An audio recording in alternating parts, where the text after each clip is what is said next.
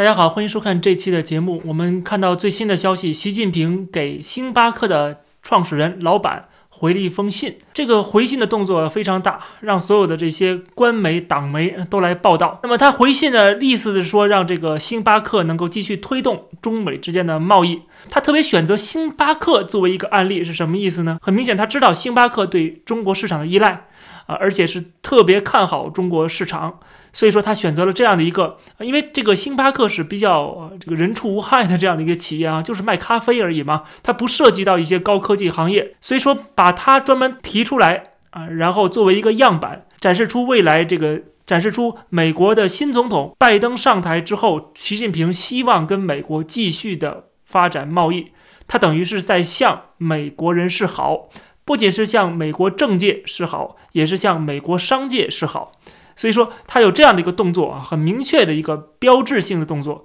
就是在输送一个信号给美国政府，给美国商界。大家都知道，这个过去这些年啊，川普上台之后，对中国的贸易战、对中国的科技制裁啊，还有这个地缘政治上面的围堵。所以说呢，大家对这个中国市场，对中国未来的在这个资本主义全球化的过程当中的扮演的角色是产生了质疑啊，纷纷的撤资啊，并且对中国的这个未来的政治上的这种不稳定啊表示一种焦虑。除此以外呢，也是这个最近西方社会，特别是资本主义全球化对这个中国的一些政策的不满啊，特别是像中国最近对这个国内的资本家的打压。啊，不管是什么孙大武也好，当然孙大武并不是国际资本啊，但是至少这个马云是吧？马云在这个香港的上市，那是万众期待的，那是华尔街要从中捞取巨额的利润的。但是怎么样呢？被习近平叫停了。所以这都是给大家一种感觉，就是习近平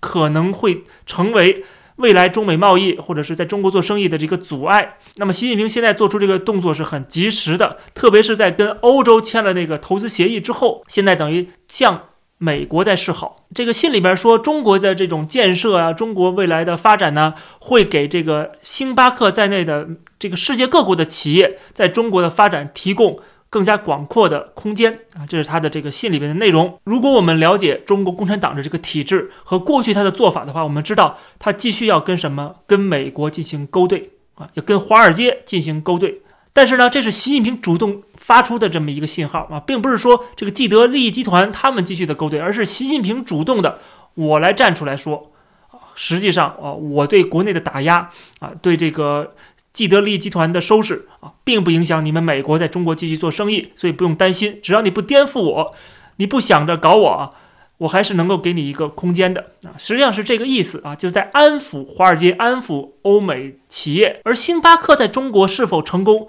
这个更重要的是什么？是中国的普通人、白领阶层的消费能力。实际上，这个是根本问题啊！中国如果是个穷国，从西方那里赚不到钱，因为中国是靠产业链，是靠这个供给，对吧？是靠制造业。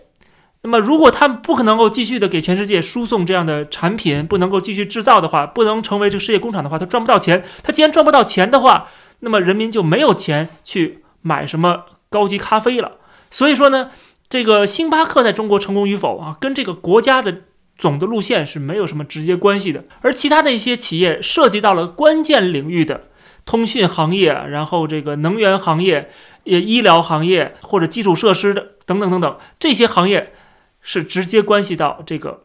政府的门槛的问题的。这个政府是不是会允许这些企业、西方企业投资到这些关键领域当中来？啊，这个才是关键问题啊！这个他当然是回避的，他不会去讲的啊。真正在操作过程中会有很多的猫腻的。所以说，华尔街其实很聪明的，他知道在这些领域啊，特别是在金融领域，中国的开放度是有问题的啊。中国开放度如果不够的话，实际上你再怎么回信啊，给每个人回信都没有意义的。习近平的做法，在我看来就是在放长线钓大鱼啊。这个星巴克只是个长线。他要调的是什么？调的是那些科技企业，调的是那些真正给中国能够带来大量的资金、技术和就业的这些企业。当然，星巴克也能带来很多的就业啊。也就是说，实际上中国的现在的经济是离不开西方的，是没法跟西方进行脱钩的。所以说，之前川普那些做法，恰恰说明是对的，是正确的，就是要跟中国脱钩。啊，让中国获得不了这些技术，获得不了这些资金啊，他的这个国家的力量就会减弱，那么这个政治体制最后就可能会作茧自缚。这个是其实是一个正确的对付这个政权的一个办法。那么习近平也知道啊，必须要继续拉住欧美的企业，拉住他们。虽然他做的这个国内的很多的倒行逆施的做法，让全世界啊非常的愤怒，非常的头疼，但是他还是要利用这十四亿的韭菜来吸引这些企业啊，留住这些企业。那么同时利用这个市场跟西方世界保持一个很好的关系的时候，他就可以怎么样呢？继续的去盗取先进的技术了，因为很多技术他买不到，他只能靠偷，只能靠千人计划。比如说就在这几天啊，有两起事件。一个就是 MIT 麻省理工学院的很著名的工程专家，叫陈刚，他被美国联邦检察官指控是在申请联邦资助的时候没有透露跟中国政府的关系。据美国检察官说呢，陈刚参与了促进中国技术跟科技发展的各种努力，包括应中国驻纽约领事馆的要求担任中国政府的专家。这位华裔大教授现在已经被捕了啊。就是现在看到这个越来越多的人一个一个一个被捕，按照千人计划逮捕就可以了，因为这个名单实际上是给这个美国政府一个很好的理由，这个千人计划就是要从美国吸收技术到中国去啊，不光是技术，还有资金，更多的是中国提供资金啊，来买技术，来收买这些科学家。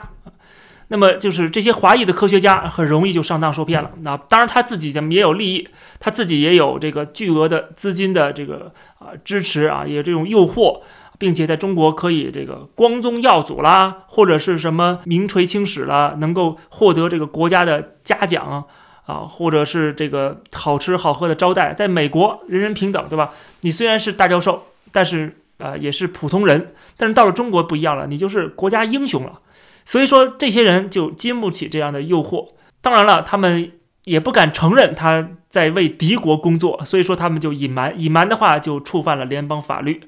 那么他们就牢狱之灾了除了这个华裔以外，甚至包括白人、当地的美国人也一样成为这个统战的目标之一。比如，就在昨天，美国司法部啊公布了一个消息，就是美国太空总署 NASA 的一个科学家。承认了他隐瞒了参与中国的千人计划。由于他2006年担任了加州硅谷的一个研究中心的首席科学家，所以他可以获得一些非常重要的知识产权，所以他很有可能会泄露一些美国的知识产权、美国的技术给中国相关的这个机构人士。他十三号认罪，可能最多要面临半年的刑期。这就是习近平，他一边要拉住欧美。